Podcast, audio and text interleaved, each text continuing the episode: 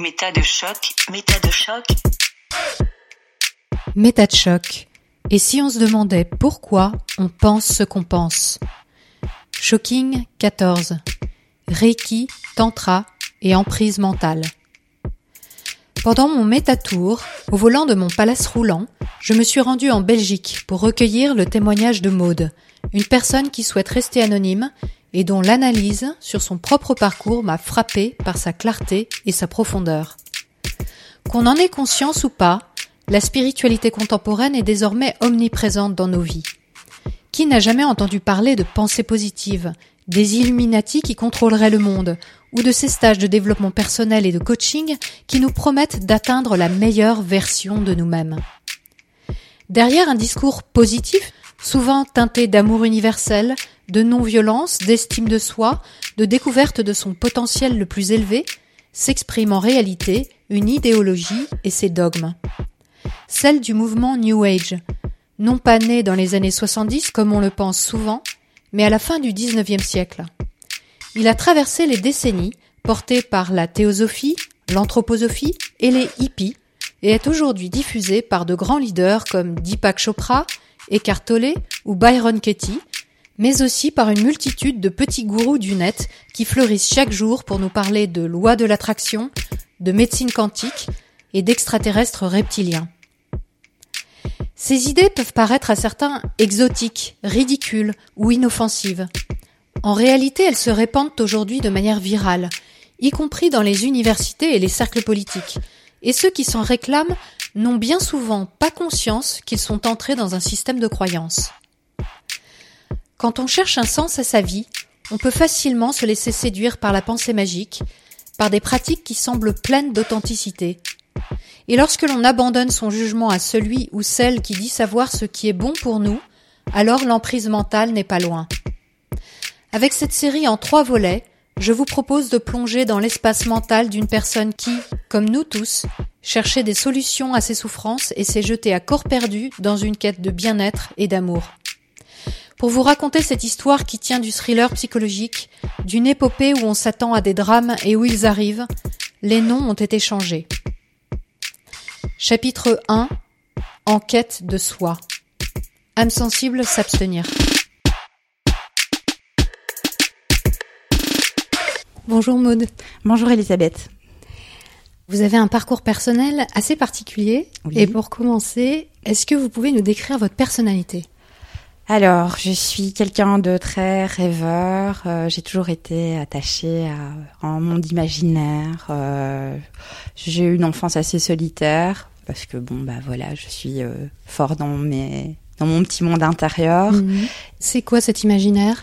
Alors, euh, cet imaginaire a été euh, grandement nourri par euh, ben, les contes de fées. Ma mère me lisait les originaux de Perrault, donc les plus, la version horrible des Disney, les originaux de Grimm. Je me suis vite passionnée pour la mythologie grecque, pour la mythologie égyptienne aussi. D'accord.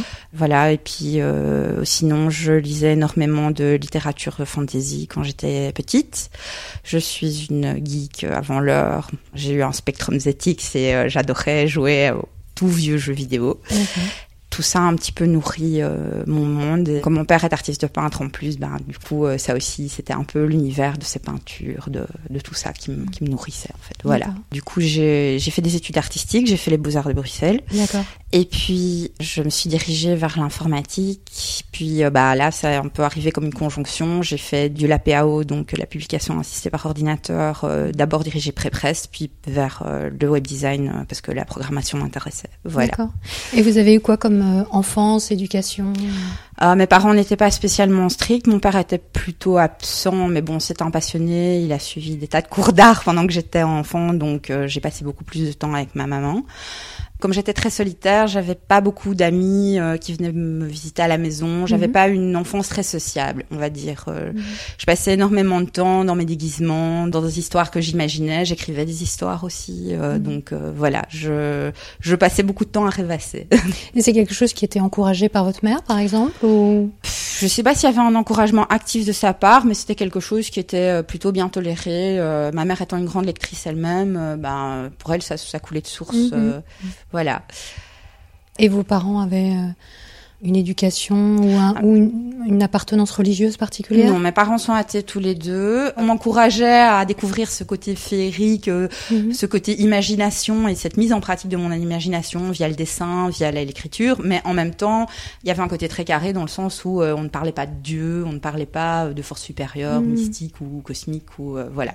Ils sont du même milieu social, à savoir qu'à la base ils sont tous les deux enseignants. Donc ma mère est prof de français histoire, morale laïque, puisque ça existe en Belgique. Euh, nous n'avons pas de cours de philo, nous avons des cours dirigés. Et mon père est professeur de maths, physique, chimie. Bon, ma mère n'a jamais exercé, elle était secrétaire. Et euh, mon père exerçait dans une école euh, à discrimination positive, donc pour aider les personnes en difficulté euh, à s'insérer en cours.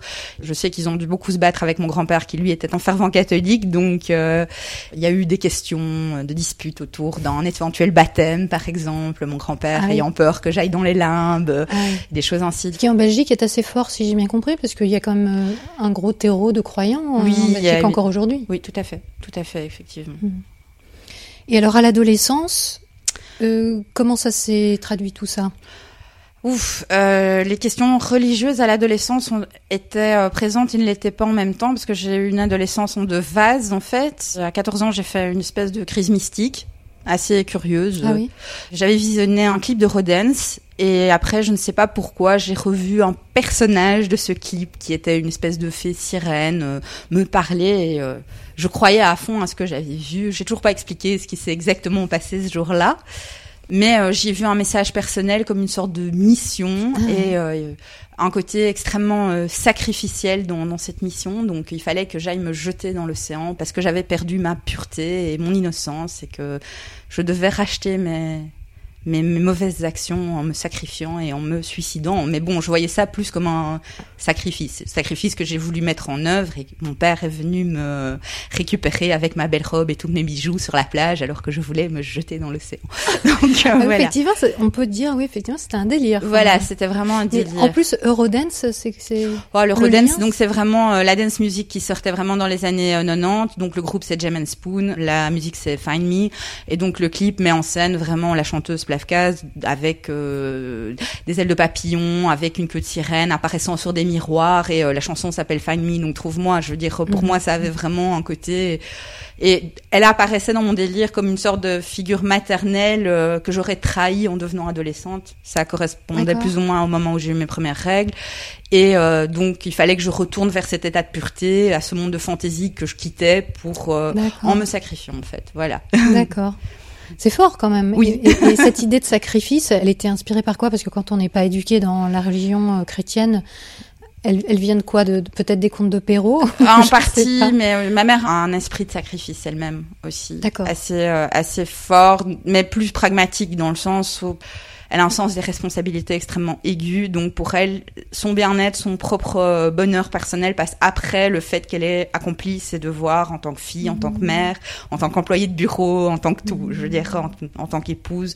Bon, je pense qu'elle a peut-être questionné par après euh, ce, ce, mode de fonctionnement, mais euh, c'était quand même quelque chose qui a été présent dans le fait que bon bah voilà moi j'avais plutôt tendance à, la rêvasserie. Elle avait tendance à me dire euh, non il faut faire mmh. passer mmh. les choses avant soi avant son propre désir de rêvasser. Et le fait de devenir du coup adulte en passant par l'adolescence c'était vous étiez quoi? Vous étiez terrorisé par le fait de devoir devenir, je sais pas, responsable? Oui, tout à fait. Mais cette phase a duré vraiment qu'un an, je veux dire, parce qu'après ça, j'ai été euh, très vite rattrapée par euh, bah, mon adolescence, c'est-à-dire que j'ai commencé à fréquenter des gens qui n'étaient peut-être pas toujours recommandables. J'ai commencé à expérimenter dans le domaine de la drogue, euh, etc., etc. Donc, euh, ben, ça les sorties et donc euh, mes points d'intérêt ont shifté de ma mystique personnelle vers euh, des choses qui concernent quand même pas mal d'adolescents en difficulté, quoi, et en manque de repères aussi. Donc voilà. Donc concrètement, les drogues que vous utilisiez à l'époque, c'était à quel âge du coup à Alors, euh, j'ai commencé à fumer des joints à 14 ans, j'ai commencé la cigarette à 12 ans. ah oui, oui voilà, je ne fais partie euh, des honteux qui ont commencé tôt, pour me donner un genre, évidemment. Après, peut-être par attrait par cette expérience mystique, j'ai voulu retrouver quelque chose qui altérait mes sensations. Donc j'ai commencé à fumer à 14 ans euh, le cannabis, puis ben en fait très rapidement, ben, à mes 15 ans, j'étais mise en contact avec tout ce qui sert des drogues euphorisantes ou dopantes, donc essentiellement du speed, euh, de la cocaïne et euh, des, des extasies. Et euh, j'en ai fait une consommation, je veux dire, très régulière jusqu'à mes 18 ans. Ah oui, c'est c'est quand même euh, Oui. Hard Oui. pour un âge aussi précoce, je veux Oui, dire. mais j'y tenais en fait. C'était, euh, j'avais une espèce de fierté aussi d'être euh, la plus jeune d'un groupe de personnes qui avaient à peu près 4 ans de plus que moi en Ah moyenne et qui était aussi la plus déglingosse, celle qui allait faire le plus de trucs. Et euh, donc je me, c'était une espèce de challenge personnel un peu malsain, mais euh, bon, Mhm, comme mhm. on peut en avoir à cet âge-là, quoi. Et les, ces drogues-là, elles sont quand même assez différentes les unes des autres. Si on Oui, compare l'ecstasy et la cocaïne, par exemple, c'est pas du tout la même chose. Qu'est-ce que vous trouviez dans chacune à l'époque? Alors, euh, dans l'ecstasy, je trouvais vraiment un- une sensation de bien-être très profonde, une impression aussi. euh, je suis malvoyante depuis que je suis toute petite, ça ne se voit pas parce que je porte des lentilles, mais euh, je suis, je le vois extrêmement mal. Et donc, ça développait énormément mes sensations tactiles. J'avais l'impression de pouvoir toucher l'air, par exemple. C'était vraiment une Ah impression comme si Mhm. c'était du coton.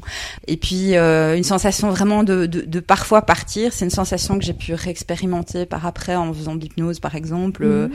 de sortir du corps, aussi de- d'avoir des moments hors du temps, là, d'une dilatation du temps ou au contraire une contraction du temps. euh, vraiment, enfin, ce jeu sur le temps qui était euh, très agréable, une impression de, de, de dégueuler de partout, tous les pores, euh, une euphorie euh, absolue. Mhm. Donc ça, c'était vraiment ce qui me plaisait. C'est- comparable à ce qu'on connaît quand on parle de la MDMA, aussi avec le justement ce côté très proche de l'autre. Peut-être Ben, que tout à socialement, fait. vous, ah mais bon, une manière de Juste vous... pour information, en fait, la MDMA, c'est la molécule originale de l'ecstasy. Avant, elle, Mhm. s'était- elle était distribuée sous forme de comprimés. Et puis maintenant, euh, bah, elle est revenue à la mode sous forme de cristaux à sniffer ou à prendre en bon, c'est-à-dire à avaler. Mais euh, bon, à l'époque, au départ, la MDMA était vraiment l'ecstasy originelle. Après, bon, bah, les dealers, pour essayer de pas se faire gauler, ont changé Mhm. progressivement la formule de la molécule pour euh, Ouais. pouvoir passer Donc au le travers vocabulaire la- a un peu changé. Voilà, c'est bon. ça. Le vocabulaire est différent, mais Voilà. grosso, l'ecstasy à la base, c'est de la MDMA. Et donc la MDMA, c'est quand même quelque chose qu'on décrit comme une drogue qui permet de se sentir proche des gens, Tout de désinhiber, d'être dans Voilà. une sorte d'amour. euh. Après, moi, j'avais pas spécialement toujours des contacts avec les gens, mais j'avais vraiment une sorte de, de bien-être intérieur, d'imagination, euh, une impression que toutes les couleurs de beauté, une, une impression de beauté Mhm. énorme. Le monde était beau. J'aimais bien regarder les gens se Mhm. mouvoir autour de moi. C'était, euh, je sortais beaucoup, mais j'étais pas une grande danseuse. Moi, j'aimais bien regarder les gens bouger autour de moi. C'était, euh. Par contre, euh, plutôt pour le speed et la cocaïne, vu que je suis pas quelqu'un de super actif, ben euh, j'appréciais plus le côté dopant, le côté euh, ah ben je suis capable de faire toutes ces choses en même temps, je gère, j'ai une prise sur ma vie, voilà.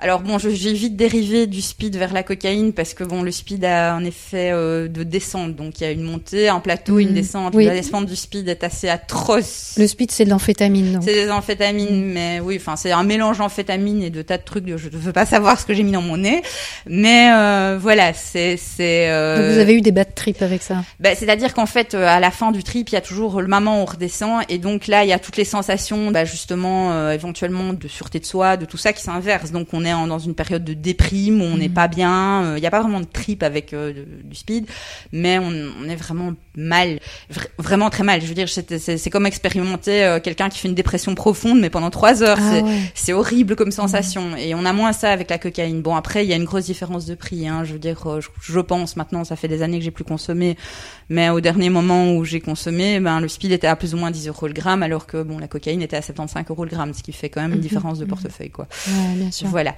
Sachant que la cocaïne, il y a quand même une addiction qui, est Oui, très sûr. insidieuse et qui, qui... bien sûr, tout à fait. Parce qu'on a toujours l'impression avec les drogues qu'on maîtrise la chose. Hein, Oui, oui, tout à évidemment, qu'on en prend quand on ne les veut, plus. si on veut, etc. Est-ce que vous êtes arrivé à un moment où vous étiez dans une addiction? Je vais dire oui et non parce que j'ai eu d'autres addictions par après qui ont été beaucoup plus problématiques. Mm. Donc oui, j'étais accro dans le sens où je savais pas sortir en boîte ou aller dans une soirée sans prendre. Euh, et qu'à ce moment-là, je sortais beaucoup.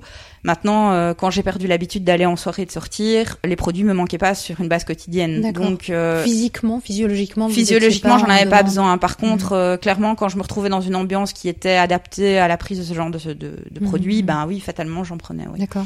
Ou j'avais envie d'en prendre en tout cas. Et le cannabis, c'était, ça vous apportait quoi Alors, le cannabis- à toutes les autres?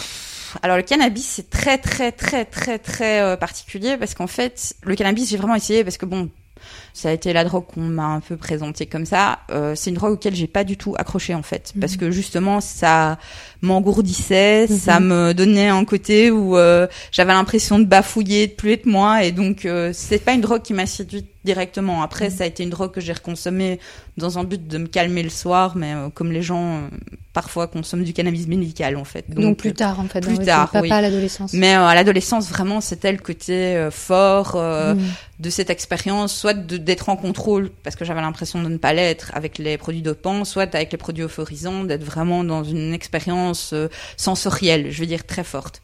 D'accord. Et alors, en tant que jeune adulte, vous avez commencé à pénétrer, à vous intéresser au milieu ésotérique. Alors, racontez-nous ça. Alors, je suis passée par un parcours un petit peu euh, particulier. Donc, euh, je m'intéressais énormément à la féerie. Donc, je me suis intéressée au livre, par exemple, d'Édouard Brasset, qui est un, un grand euh, compilateur de mythes en tout genre. Donc, j'ai lu tout ce qui se faisait. J'ai la, la grande encyclopédie de la féerie. euh, j'ai lu vraiment toutes les légendes, un peu dans tout le monde, parce que euh, il y a des légendes en plus qui se recoupent, qu'on peut retrouver à plein d'endroits différents sur Terre. Est-ce que c'est des livres qui avaient une valeur vraiment historique Oui, ou plutôt, oui. On va dire, ésotérique, euh, à ce moment-là, c'était vraiment un côté historique et euh, vraiment de découvrir toutes ces légendes, tous ces trucs. Et donc ça, ça m'intéressait énormément. Et en fait, ça m'a amené, euh, par le biais d'un de mes ex-compagnons, à fréquenter le milieu médiéval. Donc c'est un milieu où il y a de la reconstitution médiévale. Mais comme mon compagnon était français et habité avec lui un moment en France, en Belgique, c'est plus un médiéval, je vais dire, très carré. Donc c'est euh, la fête, c'est 15e siècle, il faut être habillé 15e siècle. Si on a un truc 13e siècle, ça va pas pour la fête 15e siècle. Ah bon? Alors qu'en France, il y avait moins ce côté-là. Mhm. C'était plus un côté médiéval fantasy. Donc on était plus dans un univers à la Tolkien ou euh, Mhm. ou à la Game of Thrones. On pouvait euh, à la fois croiser un chevalier euh, vraiment typé d'une certaine époque, mais en même temps croiser des fées sur des échasses ou ou ce genre de personnes.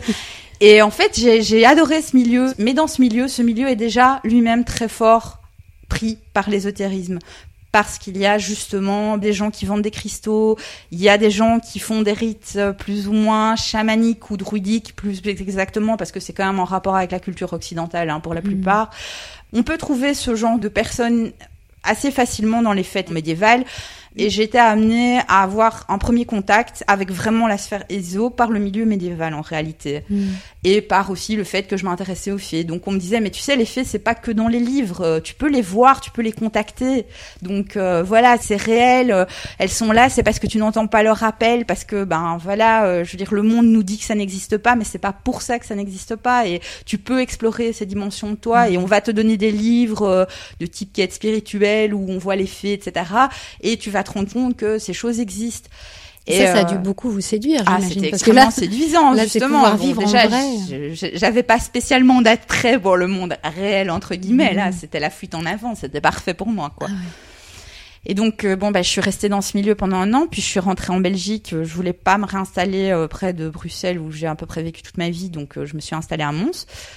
Et là, j'ai commencé à fréquenter un forum qui était assez populaire euh, dans l'ésotérisme français, qui s'appelait Diabus, qui n'existe plus, je pense, mais je n'en suis pas sûre. En tout cas, qui doit être très peu fréquenté, et puis Mhm. vu euh, la baisse de fréquentation générale des forums hein, euh, depuis Oui. euh, les réseaux sociaux. À la fois, euh, j'y allais pour rigoler parce que il y avait beaucoup de jeunes, très jeunes personnes qui cherchaient vraiment des pouvoirs magiques euh, un peu ridicules, du genre pouvoir lancer des boules de feu ou euh, Ah oui. euh, invoquer des tornades ou des démons supérieurs. Mais à la fois, il y a des gens que je prenais au sérieux dans ces forums-là, qui vraiment pour moi étaient détenteurs d'un vrai savoir Mhm. et euh, qui pouvaient manifester des choses réelles. Et Comme quoi, par exemple euh, ben, comme euh, invoquer euh, des puissances, des démons, euh, etc. Et euh, donc du coup pour moi c'était euh, c'était un truc qui était du domaine du possible, pas à ma portée clairement parce que ces gens-là sont des érudits réellement. Je veux dire en dehors du fait que euh, bon éventuellement leur Enfin, de leurs croyances. Ces gens sont des gens qui sont vraiment des sommités en termes de connaissances de l'histoire, de la magie, etc. Donc qui ont, Qui ont des vraies bases historiques. qui ont une vraie base historique. Mais oui, vous êtes sûr qu'elles sont bonnes, ces bases Oui, historiques, ou elles sont pas trop fantasmées Non, non, non, là c'est vraiment, je veux dire, on n'est pas du tout dans la sphère du New Age, là euh, c'est des traditionnalistes, hein, je veux dire, euh, donc euh, qui étudient euh, l'art sorcellerie tel que pratiqué à telle époque, avec des livres de l'époque, qui s'amusent à traduire des trucs en latin, en grec, je veux dire, là on n'est pas du tout sur du truc New Age justement, mais du coup qui prétendait, euh, je veux dire, avoir par exemple un savoir alchimique de vieux bouquins, etc. Mais j'ai commencé à avoir un doute à ce moment-là, à me dire, ces gens-là, est-ce que réellement ils ont vraiment des possibilités? Parce que le reste de leur savoir, effectivement, en plus, ce sont des gens qui ont une démarche, je veux dire, presque euh, journalistique en tout cas, ou peut-être même scientifique, parce que je veux dire, ils venaient avec des sources, des sources vraiment... Euh, euh, des, des, des, bouquins extrêmement vieux, ils venaient pas avec des assertions gratuites. Euh. Donc du coup, bah là j'ai commencé à mettre un pied dedans. Euh, j'ai essayé des choses, euh, bon des, des, rituels, mais j'y croyais pas trop moi-même. C'était toujours axé euh, sur les, les, les, pratiques moyenâgeuses, ou est-ce que oui, ça englobait beaucoup. aussi, par exemple, l'alchimie? L'alchimie, mais bon, l'alchimie telle que euh, on la pratiquait euh, en France, euh, fut en temps, je veux dire à l'époque précédant Nostradamus, je veux dire au, au, métier d'alchimiste, tout comme à l'astrologie telle qu'elles étaient pratiquées à l'époque où astronomes et astrologues exerçaient la ouais. même profession. D'ailleurs, il y avait beaucoup de débats sur l'astrologie, qu'est-ce qui était la bonne entre la sidérale mm -hmm. et l'autre, j'ai oublié son nom, mais enfin bon, bref, il y avait vraiment des gros débats et, et c'était très argumenté. Très intello en fait. Très intello. Et justement, il y avait une partie de ce forum qui était vraiment sur ma voisine m'emmerde, j'ai envie de lui envoyer euh, un sort pour qu'elle prenne du caca sur la figure. Et puis de l'autre côté, euh, le euh, oui, mais alors le carré de Vénus, si on prend en compte ça, est-ce que il est correct? Est-ce que le machin d'Agrippa est juste ou pas? Et donc du coup, ben là, c'était vraiment un, un, il y avait un côté euh, science de la magie, quoi. Je veux dire, euh, ou histoire de la magie qui m'intéressait énormément. Mais le fait que ces gens en même temps prétendaient pouvoir avoir des capacités grâce à ça, m'intriguait et me mettait en doute sur euh, le fait que ce soit pas une possibilité réelle. Oui, bah oui. Voilà. Ça, ça, ça, ça paraît assez crédible avec tout, tout ça. Et les pratiques magiques, du coup, c'était quoi? Qu'est-ce que vous faisiez? C'était chez vous ou c'était chez moi, en communauté? C'était chez moi. Je ne faisais partie d'aucune communauté et le forum que je consultais, en plus, je le consultais en anonyme à l'époque, donc je ne participais pas. D'accord. Je, je, ne faisais que le lire. Donc j'ai trouvé euh, dans certains sous-forums. Euh, des sortes de protection essentiellement parce que j'avais des problèmes familiaux avec certaines personnes de ma famille qui elles aussi étaient un peu euh, branchées ésotérisme. Donc je voulais créer une sorte de barrière magique en gros pour mmh. euh, pour vous prémunir pour me prémunir. pour ça j'ai utilisé euh, ben des sachets d'herbes donc euh, c'est le truc qu'on peut trouver dans n'importe quelle herboristerie mmh. a priori. Des bougies colorées et des symboles magiques. Donc les sachets d'herbes alors du coup vous faisiez quoi? Avec Vous aviez un rituel euh, Oui, euh, il y en a que je consacrais, puis je mettais sous mon sous mon oreiller, par exemple. Donc euh, des choses comme ça. Puis après, bon ben, euh, je faisais des rituels en, en me concentrant vraiment sur euh, l'objectif. En fait, bon, c'était une question de visualisation d'objectifs j'avais pas la prétention d'appartenir justement à ces grands pontes qui maîtrisaient la haute magie entre guillemets ou l'alchimie ou les grandes disciplines. Ouais, ouais. Du coup, euh, je faisais vraiment presque de la sorcellerie de campagne euh, avec un mince espoir que je me dis bon bah je le fais, on verra si ça fonctionne. Et la gousse d'ail, vous y avez pensé ou Ah non, tiens, ça j'ai pas pensé à la gousse d'ail. Donc j'ai aussi un petit peu lu euh, des trucs que ces grands pontes donc conseillaient aux, bah, aux débutants, à savoir euh, j'ai commencé euh, les livres de Bardone, donc Franz Bardone qui est je ne je ne pourrais plus vous dire exactement. C'est un magicien tchèque. Oui, c'est ça. Mmh, hermétique. Voilà. Donc euh, j'ai commencé à lire ses bouquins. Bon, le style est assez insupportable parce qu'il met des majuscules partout et c'est le grand initié par-ci euh, et la vérité vraie euh, trait de marque par-là. Bon, c'est assez chiant à lire, d'autant que euh, bon, il y a une partie théorique au début de son bouquin. Moi, j'ai lu son bouquin le plus célèbre que je n'ai plus maintenant puisque je me suis débarrassée de mes bouquins. Je crois que c'est vraiment une, un de ses tout premiers bouquins. Il faudrait que je vous mmh. renseigne le titre. Oui, pour, pour situer, c'est un, un, auteur euh, qui a surtout été connu au début du XXe. Voilà. Et donc il y avait une partie théorique au début du bouquin, suivie de parties pratiques qu'il fallait avoir totalement intégré chapitre par chapitre pour euh, y arriver. Mais comme ça me pompait assez bien, j'ai tout lu d'un coup, sans faire les exercices évidemment. Et puis je me suis rendu compte que bah en fait c'était pas trop ma cam en fait mmh. et euh, que quelque part même si c'était un peu une blessure à mon ego personnel euh, bah oui, ça m'arrangeait plus d'avoir le petit rituel clé sur porte euh, facile avec mes trois bougies et ma concentration que de commencer à vraiment étudier euh, sérieusement euh, mmh. des trucs compliqués, de comprendre le sens profond du symbolisme des choses. Donc voilà. D'accord. Donc tout ça vous donnait quand même une impression de pouvoir sur votre vie. Enfin, quelque part, il y avait un réconfort dans ces pratiques. Il y avait un réconfort. J'avais pas encore cette impression de pouvoir. Je l'ai eu plus tard, mais euh, j'avais euh, une impression que des choses pouvaient me protéger en tout cas. Mmh et de tenter euh, de pouvoir peut-être avoir euh, la protection d'entités peut-être mmh. que je nommais pas vraiment non plus euh, je veux dire j'étais pas les anges existent ou euh, ce sont euh, des êtres de lumière ou mais j'espérais avoir de la protection parce que j'étais insécure et que bah simplement bah ça m'arrangeait bien enfin, quand même, tout ça, ça vous éloignait quand même pas mal de la réalité. Donc, euh, qu'est-ce qui vous motivait? Parce que entre cette histoire de délire suicidaire que vous avez eu très jeune, Oui. et puis après la drogue, et puis ensuite cette, cette fuite quand même dans, l'ésotérisme, même si c'était des petites choses, Mhm. ça répondait à quoi chez vous en fait? Je pense que en fait, au tout départ, le délire a dû venir de quelque chose d'inconscient que j'ai pas vraiment percé à jour. Mais euh, dans la suite du délire et dans le début de ma période de drogue, donc là j'avais euh, 15-16 ans, Mhm.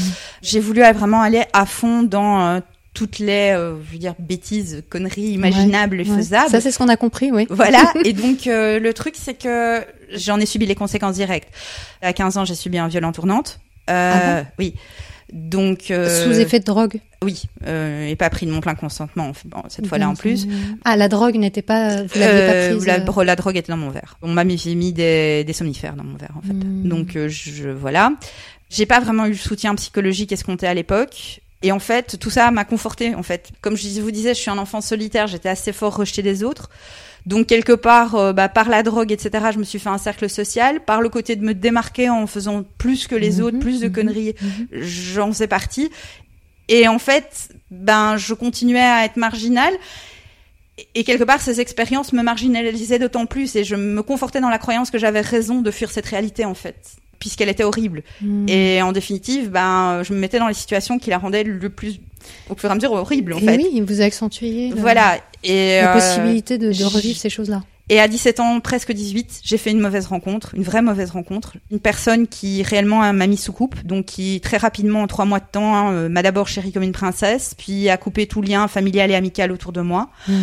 Puis est passé par une phase d'humiliation qui a encore duré trois mois, mais au bout de six mois, a commencé à me taper sur la figure. Et ça d'une manière régulière. Hmm. J'ai subi des viols conjugaux de manière euh, presque quotidienne. Hmm. Quand je parle de viols conjugaux, c'est un sujet en soi, mais je parle de viols euh, violents. Je veux dire, même s'il y avait une dimension, euh, bon, bah si tu te laisses pas faire, je te tape. Donc, Mhm. euh, à un Oui. moment, il y avait un côté de soumission. Mhm. Et ça, j'ai vécu pendant deux ans et demi dans une ambiance atroce où on m'empêchait de manger, on m'empêchait de dormir, où euh, on me frappait au quotidien. Et donc, quelque part, ben, ça a créé un trauma, oui, effectivement. Ah, mais j'imagine bien, oui. Voilà.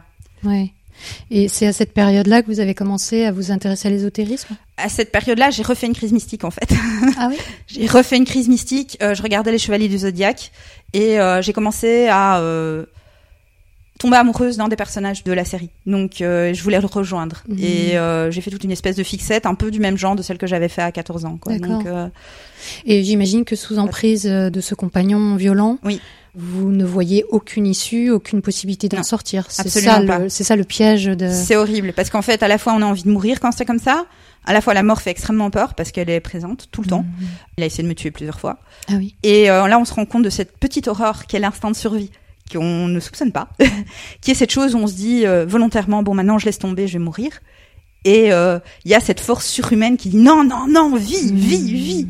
Et c'est horrible parce que parce qu'on est là face à, à l'imminence de la mort qui arrive et on est en train de se débattre contre bon la personne faisait euh, 120 kilos, je j'avais pas la force quoi. Mhm. Voilà. Oui, donc c'est un, un- une lutte intérieure. On a Oui. envie de mourir, mais on n'a pas envie de mourir. Oui, j'ai fait des grosses expériences de dissociation à ce moment-là aussi Mhm. parce que ben euh, le quotidien est horrible donc euh, ben Donc la dissociation, c'est le fait d'être observatrice extérieure Oui, voilà. de ce qui vous arrive Tout à euh, fait. physiquement. Parce qu'à un moment, bah, on peut plus. Je veux dire, on Mm. peut plus supporter, simplement. Ouais, d'accord. Et comment vous en êtes sorti de cette relation? Le 11 septembre 2000 ans, Ouais. la chance. J'ai vu d'autres gens mourir devant moi. Ben, j'étais euh, spectatrice en direct, en fait, du World Trade Center. À ce moment-là, euh, la personne avec qui je vivais s'était un peu calmée. J'avais demandé le seul répit de pouvoir aller euh, suivre des cours. Il m'en avait empêché. Il m'avait fait du chantage au suicide. Pour finir, il a fini par s'endormir. C'était quelqu'un qui consommait vraiment beaucoup, beaucoup d'alcool. Il a fini par s'assommer. Et euh, donc, j'ai essayé de m'enfuir de la maison. J'ai fait un sac. Et je me suis dit, c'est maintenant ou c'est jamais. Et là, là, je suis partie parce que je suis partie quelques fois et puis je suis revenue parce que ces gens-là ont un discours extrêmement bien rondé. Ils vous disent que les gens, votre entourage ne vous aime pas. Et quand vous arrivez dans votre entourage, l'entourage répond en disant, mais enfin, mais t'es conne de rester avec ce mec-là. Et donc, vous envoie une, image extrêmement négative de vous-même alors que vous en avez déjà une horrible. Ouais, ouais, Et donc vous vous dites bah oui mais en fait je mérite pas mieux que lui, il faut mieux que j'y retourne. Mais là je sais pas, il y a vraiment eu un déclic avec le 11 septembre où je me suis dit ces gens ils ont pas choisi de mourir, ils se sont pris un avion et maintenant ils sont morts et maintenant toi tu as encore cette possibilité de juste franchir une porte et de ne plus la franchir dans l'autre sens. Hmm. Et je me suis enfuie. Et vous, vous avez mis combien de temps à vous remettre psychiquement de cette euh, relation? C'est très difficile à dire parce qu'en fait, je crois que j'ai jamais fait de travail de vraiment de deuil à ce moment-là. Je voulais juste profiter de la vie parce que vu que j'avais été mise sous cloche entre 18 et 20 ans, à l'époque où les plupart des gens qualifient comme étant euh, les plus belles années de leur vie, je voulais absolument euh, profiter. Donc j'ai eu vraiment une période euh, épicurienne. J'avais plus d'amis. J'ai retrouvé des vieux amis. Mhm. Je revoyais mes amis. Je faisais des soirées avec mes amis. Je redécouvrais le monde. euh, J'étais contente en fait de ça. Bien sûr, j'ai raconté mon histoire. Je l'ai raconté plein de fois sur un ton Mhm. très humoristique en général parce que c'était ma façon de faire ma Mhm. catharsis de ce qui se passait.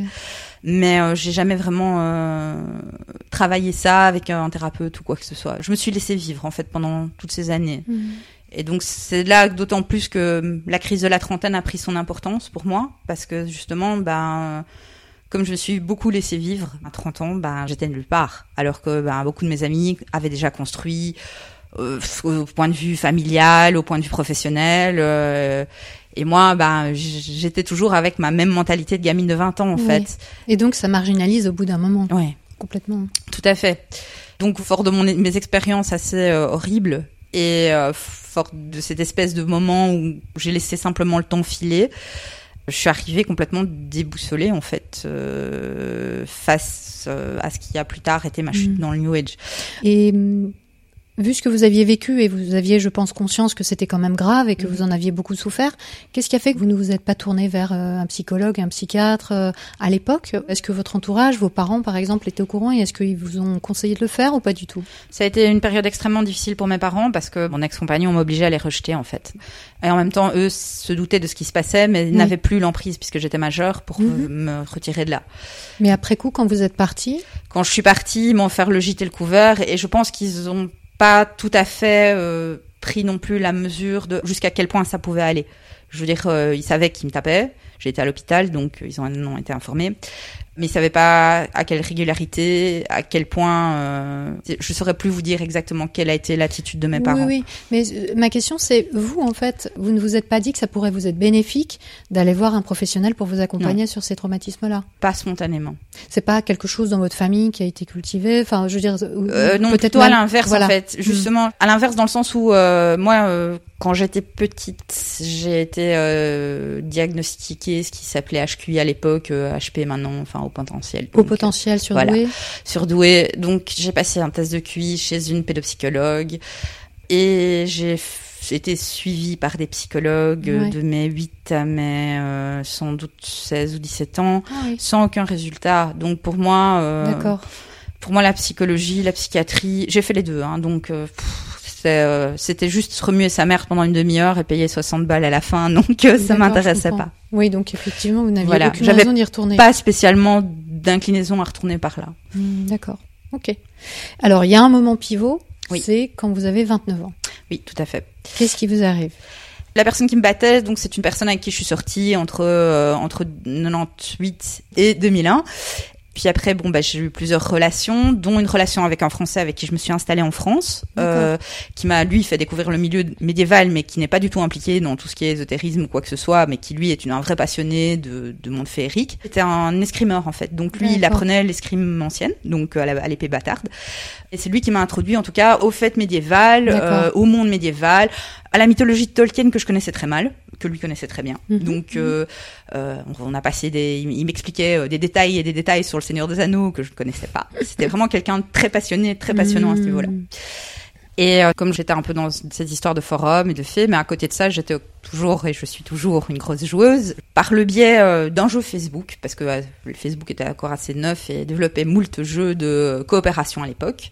C'était un jeu qui se jouait en guilde, donc il fallait d'autres participants. Et je rencontre une personne qui fait partie de ma guilde et qui habite vraiment tout près de chez moi. À ce moment-là, j'habite Mons, donc dans le sud de la Belgique. Et euh, bah, je suis amenée à la rencontrer à diverses occasions, bah, des regroupements de la guilde en question, euh, des fêtes qu'on fait ensemble. Cette personne a deux centres d'intérêt. Il est intéressé par le vin et euh, il a fait des, des études d'énologie. Et il est intéressé par le Reiki, que je ne connaissais pas à l'époque. Et ce mec est extrêmement posé. C'est quelqu'un de calme, c'est quelqu'un de sûr de lui, c'est quelqu'un qui donne une impression de sérénité dans sa propre vie. Hmm. Sérénité que j'ai pas, puisque moi je suis en plein questionnement. Avec cette période de flottement, je n'ai pas vraiment construit ma vie professionnelle, ma vie sociale, ma vie euh, familiale, ni quoi que ce soit. J'ai pas vraiment eu euh, d'expérience euh, très très réussie en termes de relations personnelles non plus Ouais, avec les garçons. Donc du coup, ben cette personne s'impose à moi comme quelqu'un qui sait. Je l'admire Mm. pour cette confiance en lui et cette sérénité qu'il dégage. Il s'avère en fait que cette personne, c'est assez étrange, est non seulement un partenaire de jeu, mais travaille au Forum. Le Forum, c'est l'équivalent en Oui. Belgique euh, du Pôle emploi. Donc il est conseiller emploi, il aide à la rédaction des CV, euh, à la préparation aux entretiens d'embauche, etc. D'accord. Et euh, il se trouve qu'il devient mon conseiller emploi aussi. Ah, d'accord. Bah, Voilà. c'est plutôt sympa. Oui, c'est sympa. vous, bah oui, puisque bon, bah il m'aide, il me donne les pièges à éviter, etc. euh, Là, très concrètement. Et euh, je suis amenée avec euh, d'autres personnes de ma guilde de joueurs à le rencontrer de plus en plus régulièrement. Et les conversations s'orientent de plus en plus sur son parcours spirituel. Il explique qu'il est passé par euh, différentes phases, euh, qu'il a un passé psychiatrique, mais donc il Ah, est... il le dit de, Oui, il le dit directement. À l'époque, ce qu'il décrivait était erroné, donc il se décrivait lui-même comme étant quelqu'un de schizophrène, alors que bon, bah, j'ai appris euh, plus tard en discutant plus avec lui que ce que les médecins lui avaient diagnostiqué, c'était des troubles du comportement bipolaire. Il a été euh, interné pendant deux semaines euh, à l'hôpital psychiatrique des Marronniers à Tournai. Mais pour lui, c'était une passade, euh, ce qu'il appelait de l'ego spirituel. Donc, euh, je veux dire, où il s'est cru en devoir de chercher, d'aller toujours plus haut, euh, où il n'avait pas de réponse à ses questions, et que c'était une quête sans fin et qui, qui le submergeait. Et euh, il avait l'impression d'être revenu de ça et d'avoir réussi à développer une spiritualité au jour le jour. Mais à ce moment-là, ce discours me semblait pas allumé, justement de par la perspective avec son passé qui était lui euh, extrêmement exalté au point de vue spirituel. Donc euh, je me suis dit c'est l'homme qui a fait la part entre euh, le bon grain et l'ivraie et euh, qui a trouvé euh, une façon d'être spirituel, d'en tirer un vrai bénéfice au quotidien sans justement partir dans des délires ésotériques extrêmement profonds. Et donc, quelque part, ça me semblait une voie à suivre parce que j'étais quelqu'un d'anxieux, j'étais quelqu'un de paniqué par l'avenir, j'étais quelqu'un qui voulait me construire et je voulais me débarrasser de ce facteur peur et pouvoir euh, justement euh, ben, aller vers quelque chose de plus serein pour construire. Hmm. Et donc, jusque-là, vous n'aviez pas du tout d'attirance ésotérique, si je comprends bien. Donc, c'est plus ce côté confiance, ce côté sérénité qui vous attirait. L'aspect ésotérique du Reiki est venu un peu plus tard, en fait. Euh, bon, effectivement, Mais il lui, est- le présentait quand même était- d'emblée, ce côté ésotérique. C'est-à-dire que pour moi, l'ésotérisme à l'époque, c'était vraiment les sorcières, l'alchimie, Mhm. euh, justement tous les sujets de ces, forums que je fréquentais. C'était donc, il y avait une passerelle avec. voilà, c'est ça. Je veux dire, euh, bon, à l'époque, on n'en parlait pas encore euh, des, des sujets comme euh, la mémoire de l'eau, des choses comme ça. C'était assez flou au point de vue médiatique. Et donc, pour moi, bon, bah, une énergie qui soigne, pourquoi pas J'ai bien été chez une homéopathe et chez une ostéopathe quand j'étais jeune parce que, ben, ça se faisait. Je veux dire qu'on questionnait pas la méthode. Même mes parents qui sont des grands cartésiens, euh, quand je leur ai expliqué euh, ce qu'était l'homéopathie, quand j'ai réalisé, ils se sont dit, mais enfin, c'est n'importe quoi. Mais ils n'avaient pas spécialement questionné le, le truc, ils avaient juste dit, bon, bah voilà, c'est un truc par les plantes, euh, si ça marche, tant mieux, quoi.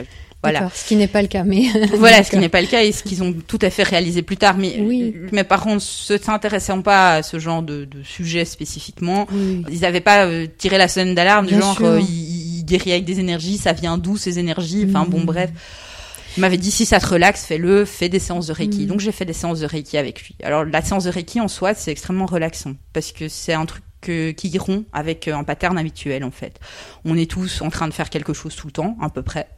Euh, je veux dire peut-être pas les gens qui, qui, qui prennent du temps pour eux, mais enfin moi j'étais tout le temps euh, semi, euh, parce que je suis pas très jusqu'au boutiste dans mes démarches, donc je commence plein de trucs et je ne les finis pas. Et euh, donc euh, je ne prenais jamais vraiment ce temps de 20 minutes pour me poser De calme. de calme.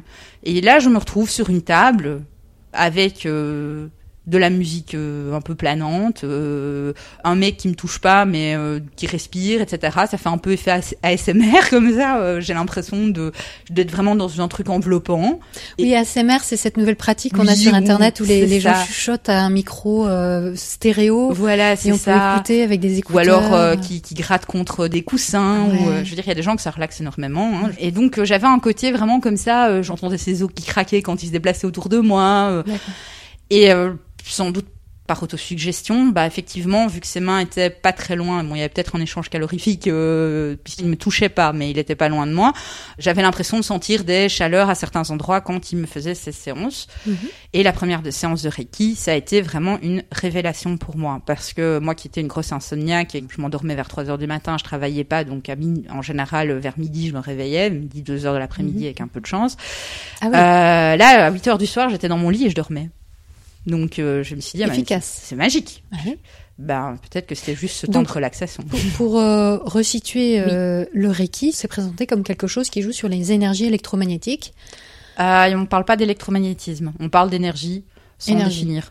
Donc, Énergie. euh, Donc, euh, quand la personne, euh, le praticien, positionne ses mains au-dessus du Mhm. corps sans le toucher, il joue avec les énergies, l'aura, le- oui, alors les énergies bon, du corps, les énergies éthériques. Quel si on rentre dans le pur détail, les praticiens du Reiki se définissent essentiellement par rapport au magnétiseur. Donc le magnétiseur est supposé utiliser sa propre énergie pour guérir la personne. Et euh, le praticien du Reiki utilise le Reiki, qui euh, en japonais euh, veut dire énergie universelle, euh, littéralement, Mhm. et est en canal pour ce. C'est un peu comme euh, pour faire une analogie assez compréhensible par tout le monde. C'est la force dans Star Wars. Je veux dire, euh, c'est non, mais c'est vraiment le truc qui correspond le mieux.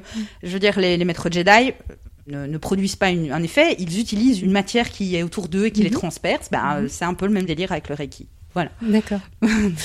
Ça me fait penser euh, aussi à ce que vous disiez sur la manière dont il présentait son séjour en hôpital psychiatrique. Mhm.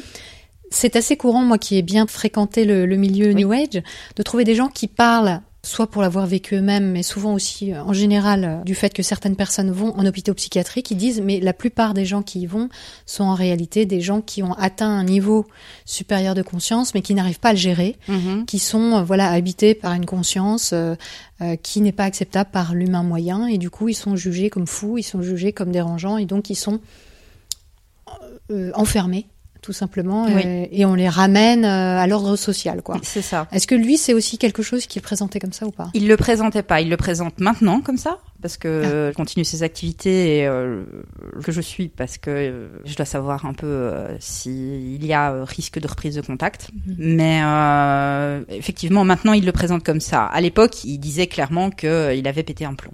Donc, euh, bon il, il, était a assez aménagé son, discours Voilà. donc il a tout simplement ajusté ce qui se dit aussi en ce moment dans, dans le milieu spirituel. D'accord. Et en dehors de ces séances de Reiki, vous aviez donc une relation quand même euh, amicale soutenue, vous vous voyez Oui. souvent? Oui, il avait une compagne à l'époque, mais euh, on se voyait quand même régulièrement. Euh, Moi, j'allais souvent le chercher sur le terrain justement de ses convictions euh, générales par rapport à la vie.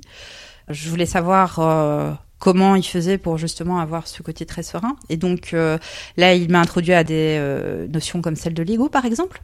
de L'ego, l'ego. Oui. Mhm. de l'ego qui n'est pas soi, qui est un autre. Donc et qui est très vite devenu un autre en fait. L'ego étant presque une présence parasite qui n'est pas la véritable identité qu'on a, Mhm. qui lui serait supérieure.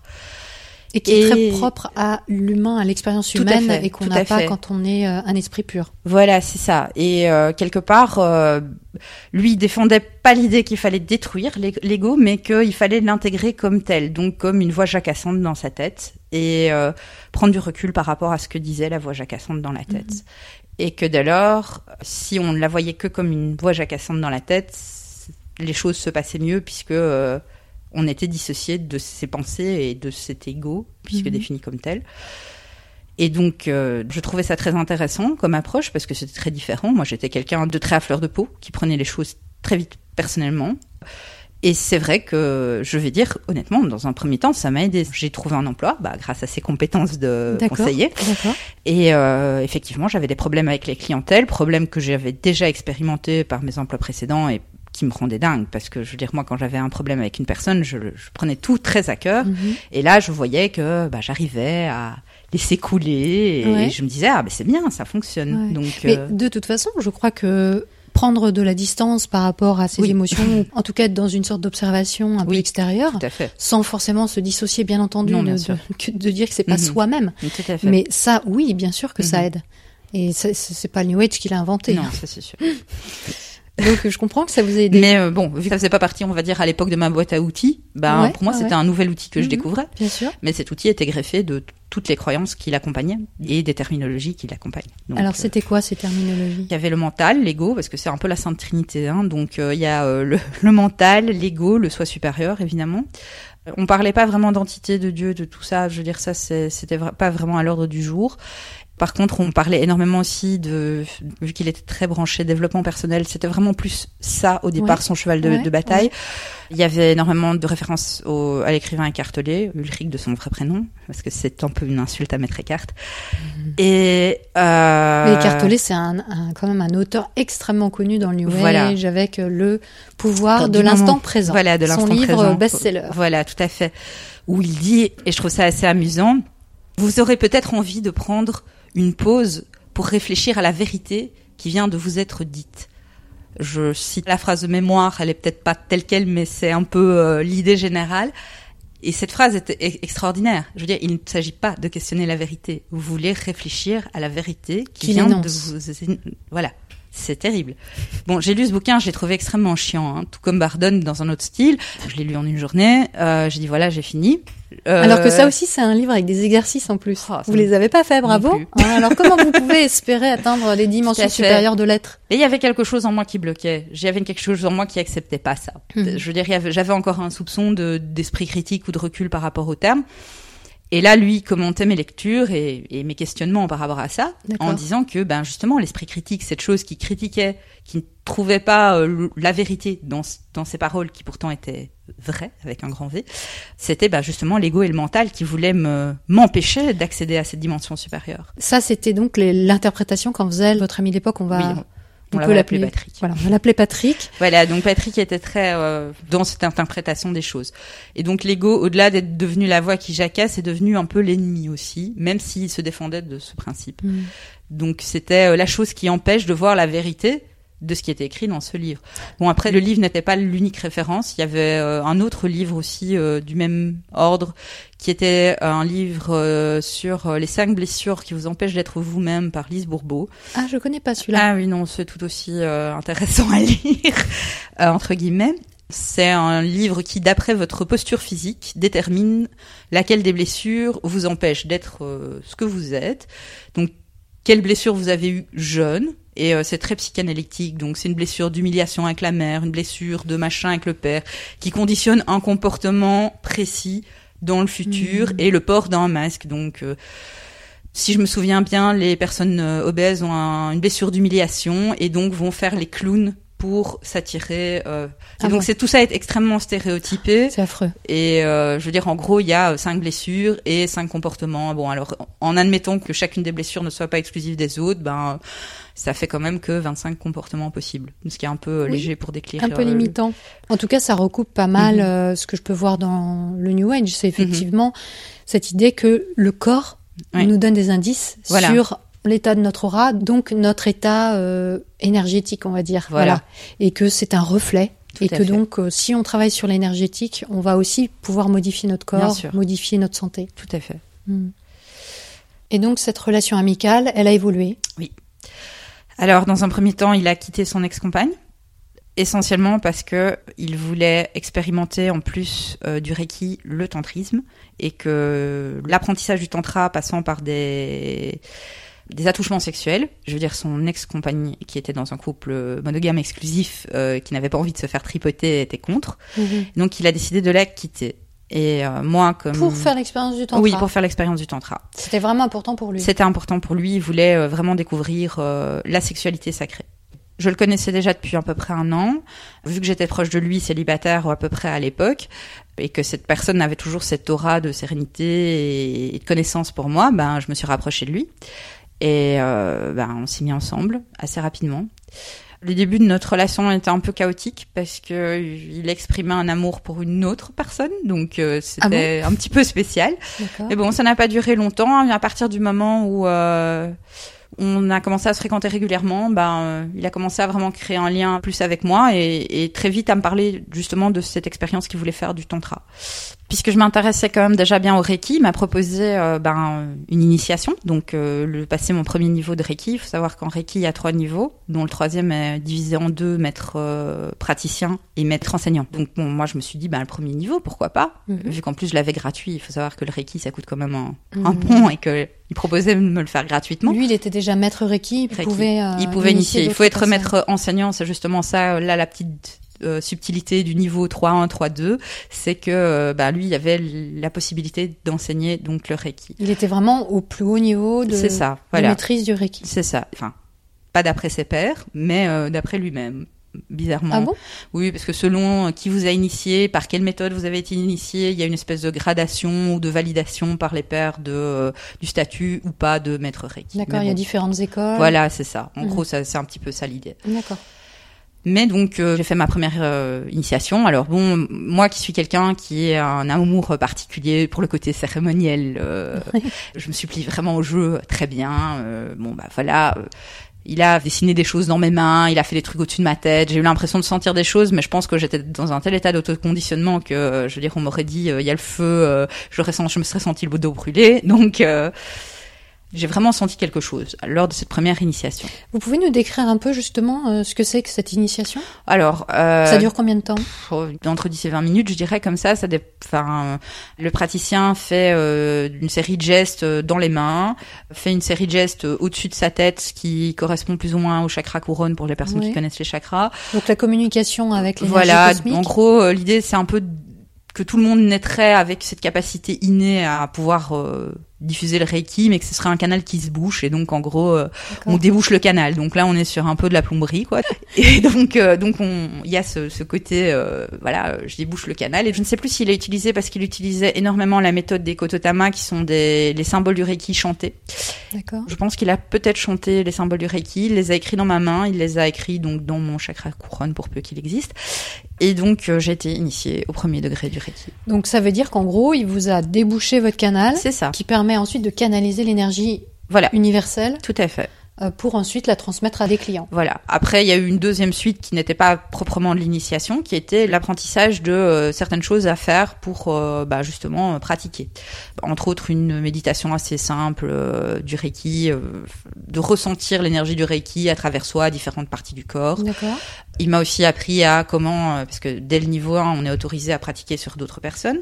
Donc, pas initier évidemment, mais pratiquer. Donc, euh, il m'a initié les positions de main euh, les plus couramment utilisées, euh, faire un soin Reiki à une personne. Donc, rester à distance, ne pas te toucher direct, euh, les pieds, euh, les genoux, euh, les hanches, le Mhm. ventre, au niveau du plexus. Ça suit assez bien la ligne des chakras, plus les genoux et les pieds, je dirais, donc, en gros.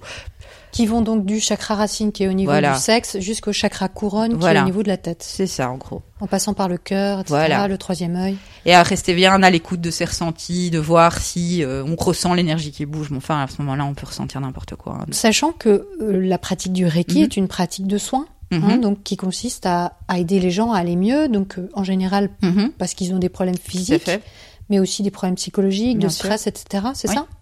Vous, vous avez pratiqué un peu avec, euh, vous avez eu des clients Non, la zéro. Ça ne m'a jamais intéressé. Moi, c'était vraiment euh, peut-être que c'est très égoïste, mais j'avais pas du tout ce côté. euh, j'ai envie de devenir euh, soigneuse reiki ou Mhm. pratiquer sur les autres. D'ailleurs, ça m'a toujours mis mal à l'aise quand on m'a demandé de le faire, même quand j'étais vraiment une vraie croyante.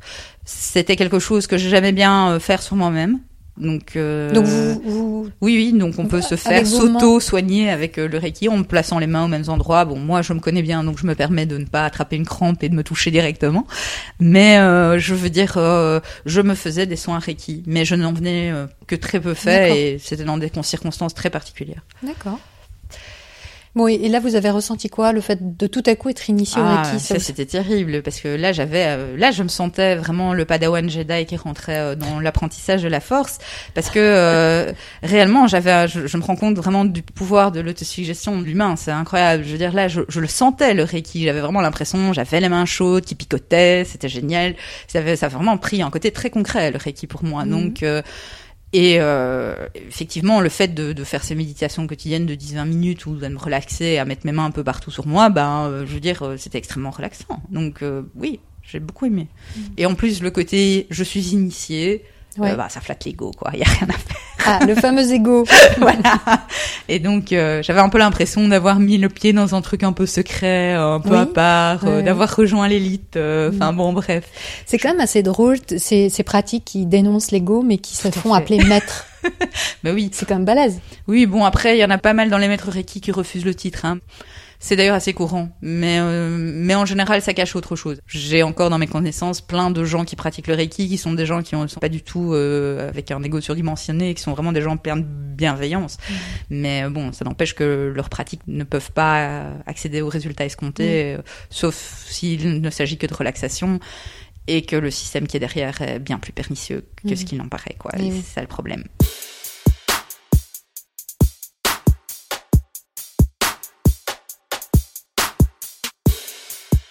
Vous avez aimé cette émission? Likez, commentez et partagez-la. Merci à vous qui avez fait un don sur tipeee.com. C'est grâce à vous aussi que Méta de Choc existe. On se retrouve vendredi prochain à 18h pour la suite de cette série au suspense insoutenable. D'ici là, prenez le temps d'observer la manière dont vous pensez et de la questionner.